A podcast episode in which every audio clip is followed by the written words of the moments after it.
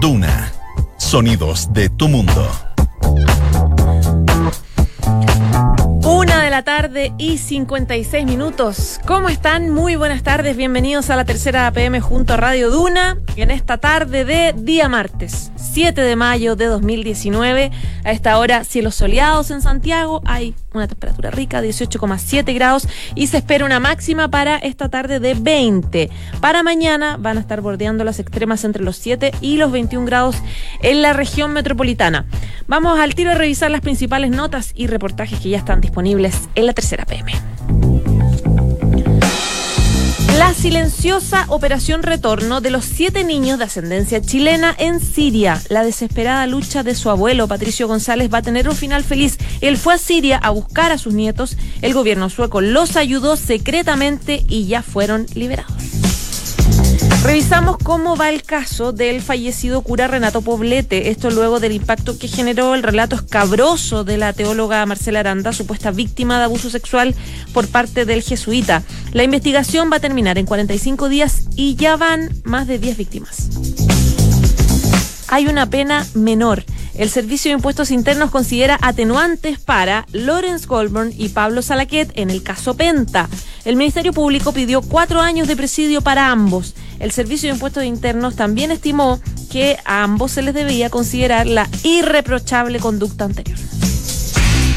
Las gestiones y el remedio del gobierno para este malentendido que se generó en la reforma a las ISAPRES.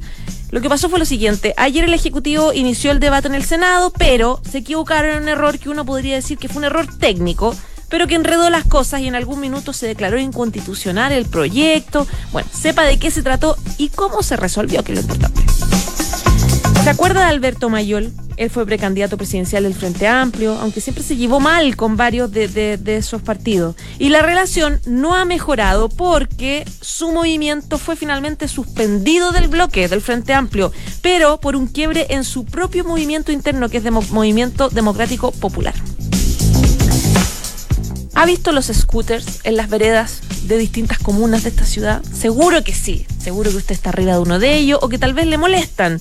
Bueno, en París están enojados con los scooters, les molesta. 100 mil pesos de multa para los que se suban a la zona peatonal, es decir, a la vereda. Y no es el único país, están impulsando infracciones en varios países del mundo por lo mismo.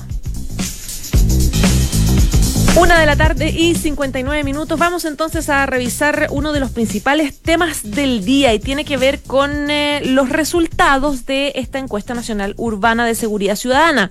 El clásico ENUS que generalmente evidencia eh, los índices de victimización y cómo también nosotros sentimos la delincuencia en nuestro país. Estamos con eh, Víctor Rivera, periodista de Nacional de la Tercera, que nos va a contar un poco sobre los principales resultados, porque de hecho hoy el presidente Sebastián Piñera anunció anunció estos resultados como muy buenas noticias. ¿Cómo estás? Bien, Víctor? ¿y tú, María José? Bien, pues bienvenido. Gracias. Cuéntame entonces, bueno, lo principal es que baja de manera considerable el, el porcentaje de victimización, ¿o no es considerable?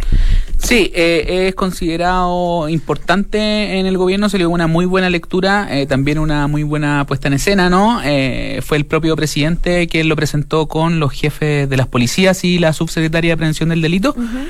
en la moneda lo que generalmente no es muy habitual porque cuando claro. el, el, resultado no viene muy bien, eh, se hace solamente, se deja esta... Eh, eh, esta cifra a la subsecretaría de prevención del delito que la presente sola. Claro, generalmente una conferencia solita o se filtra algún medio, a, otro, a otro diario, claro, alguna cosa así. Exacto. Ahora fue con con, con presidente claro, con incluido. Presidente, con ceremonia, etcétera. Exactamente. Bueno, y los principales, eh, ¿qué nos dice esta encuesta, esta encuesta en US, que es la principal, digamos, eh, eh, la principal medida que se le da a la delincuencia y a la seguridad, digamos, en el país? Ahí se da cuenta de que disminuyó un 2,6% el porcentaje de eh, víctimas de algún delito consumado en los hogares de nuestro país a nivel nacional. Uh -huh. eh, esta, sin embargo, a pesar de que, que una cifra baja de un 25,4%, eh, no es la más baja de por lo menos los últimos cinco años. El 2014 fue incluso de un 23,5. Si bien baja, pero no es, no, no es una baja histórica o el porcentaje más bajo que se haya tenido, por así decirlo. Eso es una de las cosas que se destacaron hoy día. 2014 en la administración de, de el presidente Piñera. Todo el 2014, también, también con Piñera, Piñera 1. Piñera 1. Claro. Ahí fue 23,5. Hoy día estamos hablando de un 25,4 pero eh, baja, baja en cuanto de 2017-2018 en estos 2,6 puntos que, te comentaba. Eh, esta cifra, ya según expertos, ¿es considerada importante? Sí, lo que destacan es que siempre es bueno que, bajen los delitos, sean sea una cifra alta o no. Ya, eh, el gobierno lo grafica, en, por ejemplo, en cantidad de personas que son 130 mil aproximadamente las personas que dejaron de ser víctimas, o sea, que dejaron de ser víctimas de algún delito porque hace la cooperación en 2017 y 2018. El gobierno esto lo atribuye a los planes preventivos, digamos, a este, este um, eh, programa de calle segura en el fondo, eh, las rondas preventivas del helicóptero y, por ahí va el, trabajo eh, que, que da cuenta de esta disminución. O sea, lo que hace el gobierno es hacer un link con las políticas antidelincuencia de los últimos meses. Claro, y también dicen que va, incluso podría seguir eh, bajando la delincuencia si se sacan adelante los proyectos que ha impulsado el propio gobierno, que como por ejemplo la ley antiportonazo y, y el control de identidad preventiva menores toda esa agenda de seguridad que mantiene el, Ejecutivo. ¿Qué otras cifras importantes eh, tiene la ENUS? Porque leía, por ejemplo, que la cantidad de personas que cree que la criminalidad aumentó en el país pasó de un 80 a un 76,8. Exacto. Esa, eh, eh, esa medición siempre históricamente ha venido al alza en la última encuesta. Si bien se daba este fenómeno que bajaba el porcentaje de la victimización, siempre hay un aumento lo que creía la gente que pasaba con la delincuencia. Pero este año, eh, según los resultados de esta NUSC, eh, eso bajó. Bajó y, nos da este 80, ah, perdón, pasó de 80.8 a 76,8%. Eh, ahora, si nos vamos al resultado histórico, nuevamente, al igual que la victimización, no es el más bajo, digamos, de los últimos cinco años. 2014 nuevamente, que es desde ahí, digo 2014 porque desde ahí son los datos que entregó hoy día el gobierno, eh, fue de 79,9%. Hay también otra cifra que no alcancé a ver, pero que era de la gente que cree que va a ser víctima de un delito. Claro, claro, eso como lo que me puede llegar a pasar en el fondo. Eso también también se, se hubo una, un registro a la baja en eso. También tuvo una disminución. Claro. Y lo que también nos llamó la atención al revisar este, esta cifra fue el tema de las denuncias que ahí los encuestados responden a la pregunta, ¿usted o alguien de su familia denunció el delito? Que le cometieron. Y ahí eh, el porcentaje es bajo, eh, bajó en relación al 2017, fue de 35,1 este año y el 2017 fue de 38,5, es decir, eh, 3,4 puntos de, diferencia. Eh, esto es súper importante y, es una lectura que le han dado algunos expertos, que esto preocupa en el fondo, que es una de las ah. cosas que nos preocupa, ¿por qué no estamos denunciando los delitos que, nos ocurren y nos afectan? ¿no? Eh, eso también lo mide la NUSC. Eh, hace las preguntas de por qué usted no denunció este delito y principalmente es porque la gente considera, y la respuesta que da, la policía no podría haber hecho nada. Eso con un 18,8% de las respuestas. Claro, que está instalada la sensación de que no, si me, alguien me asalta en el centro de Santiago, me roban la cartera, eh, el trámite de ir a denunciar, hacer la, declaración, estar ahí dos horas, etcétera, etcétera, no va a significar nada para mí concretamente, porque es súper probable que no encuentren mi cartera, no encuentren mis documentos. Pero claro, hay que entender un poco que es importante el registro, que quede el registro para que se puedan generar políticas públicas. Y eso es lo que a uno le cuesta un poco entender, porque el mal rato de que te roben es suficiente como para además pasar otro mal rato explicando una y otra vez el detalle. Claro. Bueno, aquí en esta encuesta se da cuenta de eso, de que por las policías no podrían haber hecho nada. El otro punto es la pérdida no fue lo suficientemente seria. Eh, lo sigue la policía no hubiera hecho nada y eh, porque el trámite el trámite demanda mucho tiempo, que es lo que lo que nos está exponiendo tú. Y lo otro es la justicia, entre paréntesis tribunales, no hubiera hecho nada con un 12,5%. Estos fueron los principales motivos de por qué la gente no hizo la denuncia ante un delito contra ellos. Ahora, respecto de la baja en la victimización, ¿cuál es el nexo entre el efecto comunicacional de delitos de alta connotación que uno se entera y que por lo tanto está todo el día dando vuelta a los medios de comunicación, que uno los debate en la mesa, y hechos concretos? O sea, yo me imagino que también debe haber un efecto en eso, en una alguna temporada en la que, no sé, por ejemplo, los portonazos porque uno se enteraba todos los días que había portonazos, portonazos al, y, al, no sé, pues a gente connotada, etcétera, etcétera. Entonces a uno se le instala la sensación de que hay portonazo en todos lados, realmente casi que yo fui víctima de un portonazo. Claro, y e, eso, eso que tú estás diciendo va muy en línea con el tema de la percepción de la, de la seguridad, y perdón, de la delincuencia. Y por, los gobiernos anteriores, por ejemplo, pasaba que era eh, subía, era mucho, por ejemplo, no sé, 85, 80% de gente que decía que la, delincuencia, creo que la delincuencia aumentó. Claro. Eh, Alewi, Mahmoud Alewi, el ex subsecretario de Interior, e, era bien crítico con eso y, y, deslizaba que tenía que ver con lo que se estaba mostrando ¿no? en los medios de comunicación, los portonazos y, y cómo se abordaban estos temas.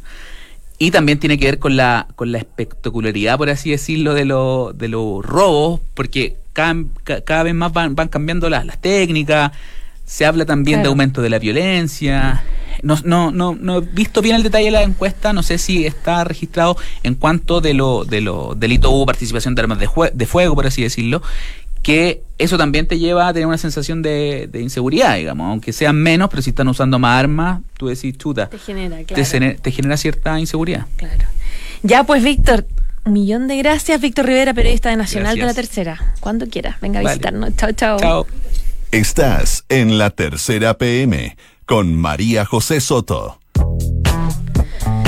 Dos de la tarde y siete minutos. Uno de los temas que ya están disponibles para que usted lo pueda leer en la tercera PM tienen que ver con el caso de este sacerdote jesuita Renato Poblete. Hay una investigación en curso que ya tiene plazo, tiene días, tiene víctimas que están denunciando. Luego de, usted se habrá enterado, por supuesto, este relato tan escabroso de esta teóloga que contó la forma en la que fue víctima de abuso sexual supuestamente de este sacerdote. Queremos hablar de cómo va la investigación y aquí está en el estudio Vanessa Azócar que periodista de la tercera PM. ¿Cómo estás, Vané? Muy bien, ¿y tú? Bien, también, pues. Bueno, tú hablabas de plazos muy concretos en tu nota de hoy. Sí, eh, bueno, hay que dejar súper establecido de que esta es una investigación que la Compañía de Jesús hace internamente. Claro. Eh, no es una investigación judicial todavía. Eh, bueno, y en ese marco se contrata, recordemos que la denuncia de Marcela Aranda es de principio el 6 de enero y a fines de enero la compañía de Jesús contrata al abogado Waldo Baum para hacer la investigación referida al caso Poblete. Él ya había investigado internamente otros casos dentro de la compañía, informes que entregó el año pasado fines de enero parte de esta investigación y obviamente ya tiene un tiene, tiene bastante avanzado. Y lo que sabemos hoy día por a través de, personas de la compañía es que esta investigación se entregaría al provincial Cristian del Campo en aproximadamente 45 días más. Y ahí, por supuesto, el provincial va a tomar la decisión si eh, acude la justicia. Va a venir probablemente con alguna recomendación, pero ahí queda en manos de él y de las víctimas, en este caso, tomar la decisión si acuden al Ministerio Público o no. Vale, ¿de qué manera eh, aceleró o generó alguna intervención esta, este relato que hace a través de una entrevista que la teóloga Marcela Aranda, que al principio lo había hecho un poco denunciando la existencia de abusos en el Mercurio, pero después ya en Mega dio un, relato bastante duro de cómo fueron estos supuestos abusos. ¿De qué manera este testimonio aceleró o le dio más importancia a, este, a esta investigación? Bueno, la verdad es que después del testimonio eh, a través de, del canal de Mega, eh, no han llegado más eh, testimonios nuevos, otras víctimas, no han surgido más víctimas a partir de ese hecho que ocurre el 29 de abril lo que se estaba haciendo, eh, se estaba recogiendo información previa en base al, a la Comisión de Prevención de Abusos que ella tiene la compañía, eh, en otros abogados penalistas que han estado llevando el caso, también han hecho llegar antecedentes y así poco a poco se han ido formando una masa eh, de testimonios que probablemente van a llegar a, Cristian del Campo, como te digo, en 45 días más. Pero desde el testimonio de ella no se suman, según lo que sabemos, no se suman nuevos casos. Ahora, ¿se sabe más respecto de eh, los testimonios, los otros nueve testimonios de, de víctimas? ¿Hay más información similar a lo que un poco contó ella o finalmente no? Es que el caso difiere porque Marcela Aranda ella toma la decisión de hacer pública su situación y bueno, ya lo sabemos, hace público a través de la televisión y también previo con una entrevista en diario. Pero los otros casos, que los otros antecedentes, ellas han sido bien enfáticas, según nos dicen, de resguardar su identidad. Y, y eso también eh, es una situación que deja en un poco en la incertidumbre si esto va a llegar después a la justicia. Igual mm. recordemos, son casos, algunos casos muy antiguos, que eh, pues desde incluso de la década del 60, pero que estas personas han sido muy, muy enfáticas en que no se sepa quiénes son. Ya, en cuidar su identidad. Exactamente. ¿Se puede llegar a tribunales tomando en cuenta que Renato Poblete falleció? ¿Qué es que, ¿De qué manera? ¿Con qué propósito y qué objetivos podría tener algo así?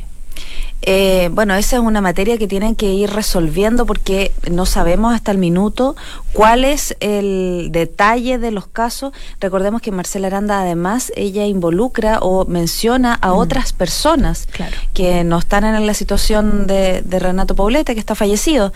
Eh, no sabemos quiénes son esas personas, a cuánto ha cuajado la investigación como para determinar quiénes son, si se trataría o no de sacerdotes.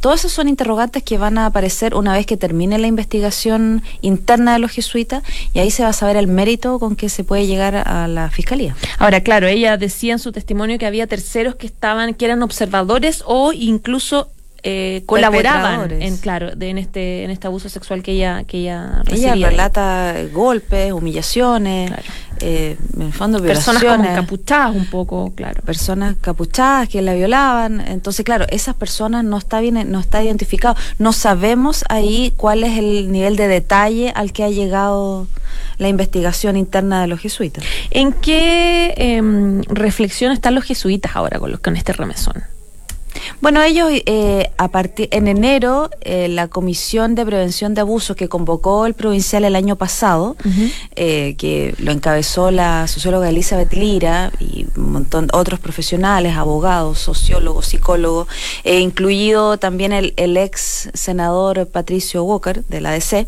Ellos entregan a finales de enero un, un documento que hace un análisis respecto de cómo ha procedido la congregación respecto para enfrentar estos casos de abuso o de denuncias. Ellos hacen un juicio crítico y también hacen recomendaciones. Parte de esa recomendación era justamente crear un centro de prevención de abusos que con una figura externa que no fuera de la misma compañía y, bueno, producto de eso también es que recientemente se contrata a la abogada María de los Ángeles Solar, eh, que va a trabajar, eh, que es una abogada externa, que va a trabajar en recopilando antecedentes, eventuales nuevas denuncias que esto hay que recordar que esto ya lo estaba haciendo eh, la compañía a través de la abogada Joana Esquia y también a través de sacerdotes como Francisco Jiménez y Larry Llévenes. Bueno, ellos mismos van a seguir, pero esto es como una entidad que se formaliza en el fondo. Y esa es la reflexión que están haciendo ellos, digamos, de plantear qué, de qué manera ellos han fallado en el proceder para facilitar o para tomar los mejores caminos frente a una denuncia realizada. Los jesuitas no alcanzaron a suscribir a este acuerdo que finalmente se cayó entre la fiscalía y la iglesia. Ellos siempre pusieron un poco una reflexión de, dijeron que tenemos que pensarlo antes, digamos. ¿Cuál, ¿Cuál es las reticencias de ellos? No, la verdad no, no, nosotros no abordamos esa parte hoy día. Ellos están, está, quedaron en verlo, quedaron, claro. y claro, y, en medio de esta reflexión el acuerdo se cae. Entonces, ellos están en su propio proceso, yo creo. Ahora están en un mm. proceso, como te digo, no es tan corto. Entonces, yo creo que una vez que ya resuelvan eh, cuáles son las denuncias, qué nivel de denuncias y a cuántos otros sacerdotes, porque como te digo, la labor que está haciendo esta otra, este centro de prevención, es recoger nuevos testimonios de otros casos. Ya pues, vamos a ver qué va pasando, Vanessa. Muchísimas gracias. Gracias. Que estés muy bien. Chao, chao. Esto es La Tercera PM con María José Soto. Dos de la tarde y 15 minutos viene entrando al estudio Cristina Cifuentes, periodista de Mundo de la Tercera, que siempre nos habla de Brexit, nos habla de cosas trascendentales de la política mundial. Pero ahora viene a hablarnos de un tema que yo estoy seguro que a usted le importa, porque usted también camina por las calles, digamos, que tiene que ver con los scooters, que están en las distintas veredas y calles de la región metropolitana y varias otras regiones. Bueno, hay partes del mundo donde están empezando a em, poner infracciones por el uso de scooters en veredas, etcétera, etcétera. ¿Por qué, Cristina? ¿Cómo estás? Bienvenida. Muchas gracias, María José. Eh, bueno, eh, básicamente porque molestan a los peatones y ya se han producido bastantes accidentes en distintos países del mundo y es por eso que los consejos municipales de, las de distintas ciudades están eh, imponiendo medidas para limitar su funcionamiento. Una de ellas es París que debería entrar en vigor una ley nacional sobre scooters eléctricos que va a ser promulgada este año y que dice que le van a poner una multa de 103 mil pesos por usar las veredas y de 39 dólares por bloquear esas vías con los scooters. Entonces, eh, también bajan obligatoriamente a la, calle, digamos. Claro, y van a también limitar la velocidad máxima de a lo que puedan eh, funcionar estos dispositivos, que es de 25 kilómetros por hora. También no van a poder eh, solamente pueden usar las veredas en los lugares establecidos que, existan en la ciudad y además tienen que hacerlo por en las vías de las bicicletas y en, si ves en las calles, en calles donde no se permita andar más de 50 kilómetros por hora. ¿Y cómo están las calles preparadas allá para bajar las scooters? Me imagino que tienen más infraestructura que acá, por ejemplo. Más ciclovías. O sea, en general en Europa el uso de la bicicleta está mucho más eh, determinado, pero a veces eh, mi experiencia es solamente un pintado de calle. Eh, que es solamente la parte como una naranja y ahí andan solo marcado solo marcado claro. No es como en Ámsterdam que es una son ciclovías mucho más bien eh, bien hechas. Entonces igual es complicado y, y, bueno y lo otro que por qué molestan tanto a los peatones porque no se escuchan son silenciosos son silenciosas sí Tú has sido víctima, yo creo, de scooter. Sí, yo he sido víctima de los no scooter, por eso a mí no... no te gustan mucho, parece. No, no me gustan mucho, porque no los escucho. Entonces, de repente pasan por al lado y siento que me pueden atropellar. Sí, es verdad. Bueno, las bicicletas uno tampoco las escucha mucho, en verdad. No, pero esto es más. Es más, te asusta más. Bueno, eh, ¿dónde se va a empezar? Tú hablas de París, donde va a haber como más multas de 100 mil pesos a las scooters que se suban a la vereda. Hay otros países también que se están sumando en nueva legislación, porque al parecer las scooters, evidentemente que es súper conveniente, porque es súper. Te, puedes trasladar muy rápido de una, de una comuna a otra, de un lugar a otro, eh, no es contaminante. Es que claro, justamente, justamente choca con eso, porque está, todo el mundo, está toda la eh, la, oleada de la electromovilidad porque eso es mucho más eficiente energéticamente, en el fondo no es contaminante, eh, es como un, buen medio de transporte, pero no están preparados, por ejemplo, pero ya en varias ciudades europeas. Está Alemania, que propuso que se permitan eh, se les limite la velocidad a 12 kilómetros por hora. En Barcelona también están, que es un destino muy frecuente de los chilenos, eh, ellos también quieren empezar a, regular eh, para dejarlo solamente en ciclovías. Solo ciclovías. Eh, solo ciclovía, igual que los hoverboards, que son como el skate, pero que es un skate también eléctrico. Y a nivel local, en Perú, el, municipio de, Miraflores aprobó una ordenanza que prohíbe a los scooters y también a los hoverboards circular por las veredas. Y solamente van a poder usar las ciclovías y el lado derecho a la calzada. Y la multa más alta, si excede la velocidad máxima, es de 1.270 dólares. Es que hay, una gran polémica en Lima por eso y también se fueron se exageraron, exageraron bastante, sí. Y ¿Cuántos son 1.200? Como un millón de pesos, ¿no? Se está, se, serían como 800 mil pesos, sería, claro, debe estar a 680 el dólar, eh, una cosa así. Y además quieren registrar eh, las bicicletas, quieren tener un registro de las, de las personas que tienen bicicleta en Miraflores, que es como una comuna como que fuera Providencia Las Condes. Claro, es que Miraflores en los que han ido a Lima no tiene nada que ver con Lima completa, digamos, y yo creo que efectivamente se podrían preparar ahí las calles para recibir bicicletas, ciclovías, scooter, etcétera.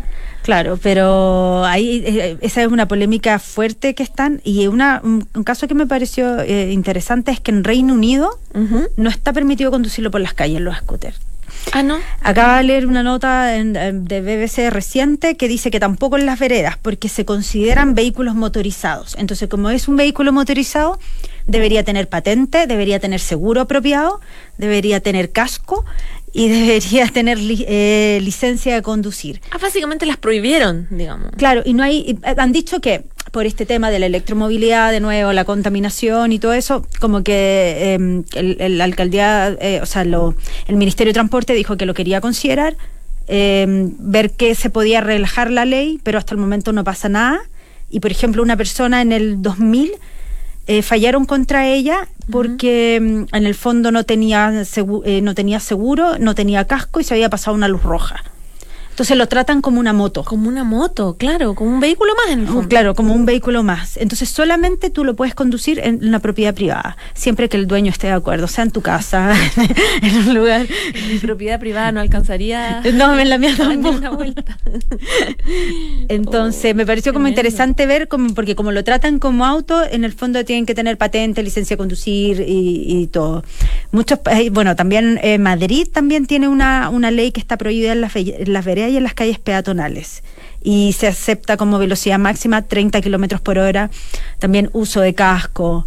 Em, bueno, también eh, Estados Unidos, por ejemplo, eh, más de 1.500 personas han sido tratadas por las lesiones. Eso también se ha visto mucho en la prensa, eh, la cantidad de lesiones que, que las personas han tenido llegan a los centros asistenciales. ¿De los mismos conductores o de, personas? De, los mismos conductores de, mm, scooter. Sí, es peligroso. ¿eh? Porque eh, no, no han podido manejarlo bien. Y bueno, nosotros vimos hace poco un video en un, un caballero lo, lo atropellaron en el presidente Riesco. Eh, él iba saliendo de su, del departamento y lo, lo atropellaron en, por un scooter porque pasan a gran velocidad. Y porque no muchas veces los autos no te ven, digamos, ¿no? Es, bien difícil ver una scooter, ver a una persona en una scooter. Una bicicleta se ve un poco más. A veces entras en un punto ciego, en el, justamente en el punto ciego cuando estás conduciendo y en el espejo y que no, no, no se ven. Y, eh, puede ser eh, fácil, eh, o sea, y como no se escuchan también, no puedes... Ah, y lo otro, perdón, lo otro que también prohíben es andar con em, audífonos, escuchando música. Es verdad. Eh, eso, ¿Y dónde está prohibido eso?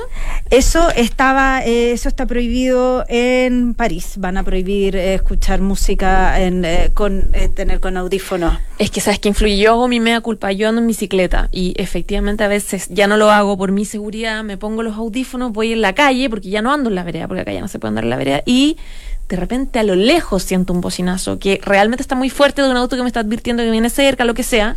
y claro, yo estoy como en mi mundo y eso es altamente peligroso. Es muy peligroso, claro. Hay que sacarse los audífonos la bicicleta o en la scooter. En Madrid también van a pedir así eh, eh, chalecos reflectantes, que todos sean dentro de la norma, eh, como luces, todo como casi como si fueras una, una moto o un vehículo motorizado. Eh, por eso que en los países, yo creo que en el fondo es por la seguridad tanto de los peatones y de ellos mismos que están poniendo más. Como distintas legislaciones, claro. Bueno, está entonces en todos los países del mundo. Sí, la moda del scooter. La moda del scooter. Y acá en Chile y en Lima, dices tú, que son los donde más se está tratando ahí de buscar algún tipo de legislación. Acá ya viene luego, ya está todo el mundo discutiendo. Ya, pues cuídate de la scooter. De la scooter. Muchas gracias, María José. Que, estés bien. Un abrazo. chao. chao.